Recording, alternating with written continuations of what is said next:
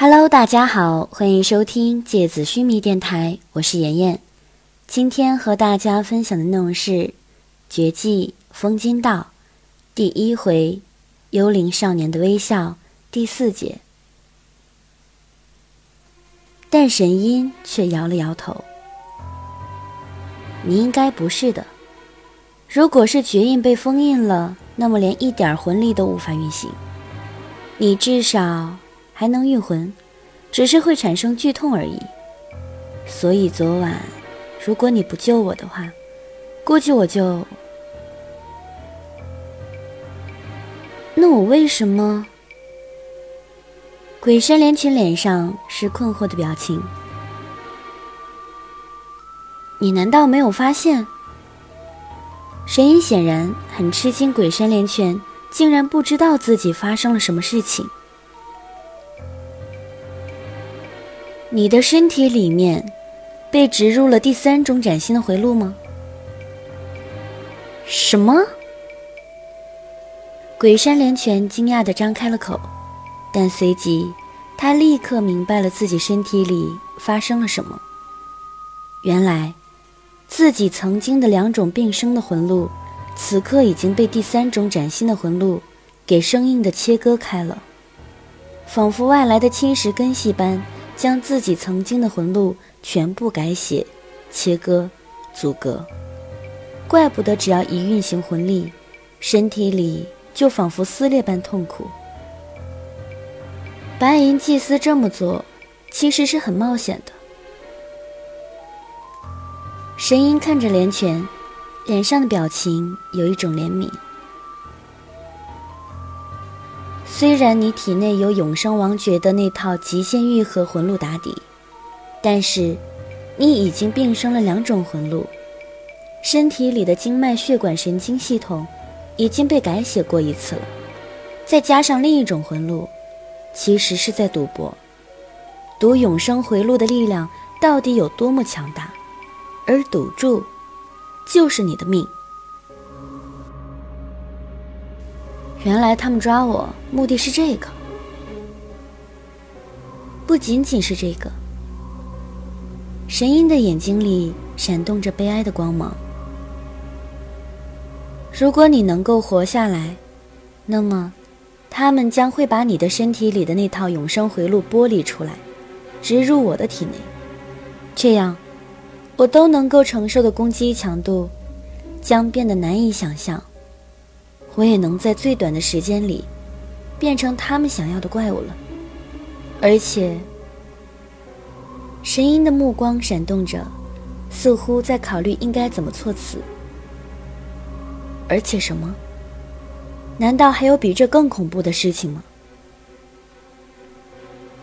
鬼山连拳双手冰凉。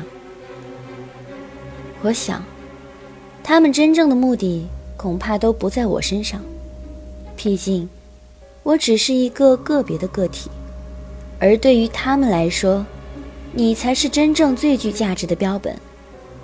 如果能够成功的将你身上的魂路剥离复制出来，那么，他们就可以将无数种具有各种天赋能量的魂路搭配着永生魂路，种植进新王爵使徒体内。他们将让双生王爵这种超越常规的存在。从一个亚斯兰从未有过的奇迹，变成量产，到那个时候，神鹰的话突然生硬的断在空气里，仿佛黑暗里有鬼魅突然割去了他的舌头。这瞬间降临的寂静，让鬼山连拳全身泛起寒栗。他看着神鹰突然被恐惧笼罩的脸，发现他的眼睛。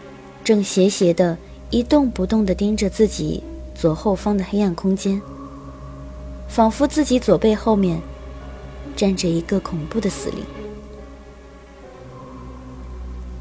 鬼山连泉猛然回过头去，他发现了神音突然停止说话的原因。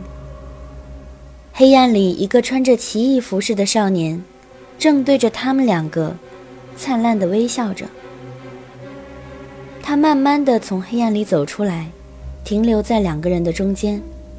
他轻轻一跃，仿佛没有重量一般，窜上旁边的石桌上。他用一种很潇洒惬意的方式蹲在桌面上，来回打量着神鹰和连泉。他咧开嘴，脸上绽放出一个动人的微笑，他的牙齿洁白无瑕。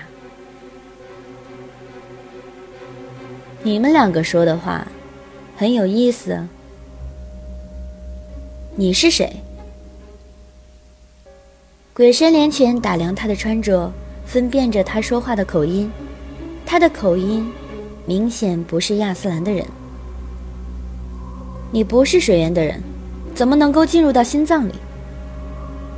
你真有意思。少年在桌面上坐下来。两条长腿垂下来，他脚上的靴子边缘有无数白银链子缀成的流苏，看起来奢华而又精致。他的肩膀上、领口上都点缀着光滑柔软的皮毛，看起来像是来自寒冷地带的人。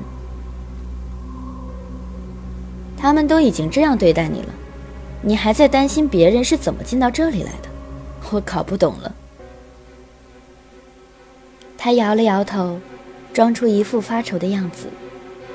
但就连皱起眉毛的一脸苦相，也难以掩盖他的五官流露出来的俊美。他的脸是一副遥远极北之地人的血统长相，挺拔的鼻梁和深邃的眉眼，眉毛浓密的纠缠在一起，眼窝宛如深深嵌进眉毛下的两口深泉。他的皮肤像是柔软的白雪。即使在这样昏暗的光线下，也能感觉到他肌肤上那种柔和的光芒。你是谁？究竟来这里干什么？神音问道。我啊。少年轻轻一跃，从桌子上跳下来。他的动作说不出的轻盈，仿佛被风缠绕着。能够在空气里漂浮一样。我是个贼。我呢，来这里偷一点东西。当然，我要偷的东西不是你们。他走过来看了看连泉，又看了看神音，说：“不过呢，听了你们两个刚刚的对话，我觉得把你们两个一起偷出去也是个好主意。就像你说的那样。”你们确实是两个非常不错的标本。少年在黑暗里轻轻地笑起来，他的声音爽朗而又磁性，仿佛带着花香的风。但是呢，我得先去找一找那个东西，找到了再来找你们。他转过头，露出雪白的牙齿。哦。顺便说一下，我的名字叫阿克留克。说完，他的身影在黑暗里晃了几下，就仿佛风一般消散了。光线里还残留着他那张英俊面容上的微笑，但他的人已经如同幽灵般隐没在黑暗里。好了，今天的节目到这里就要结束了，大家。晚安。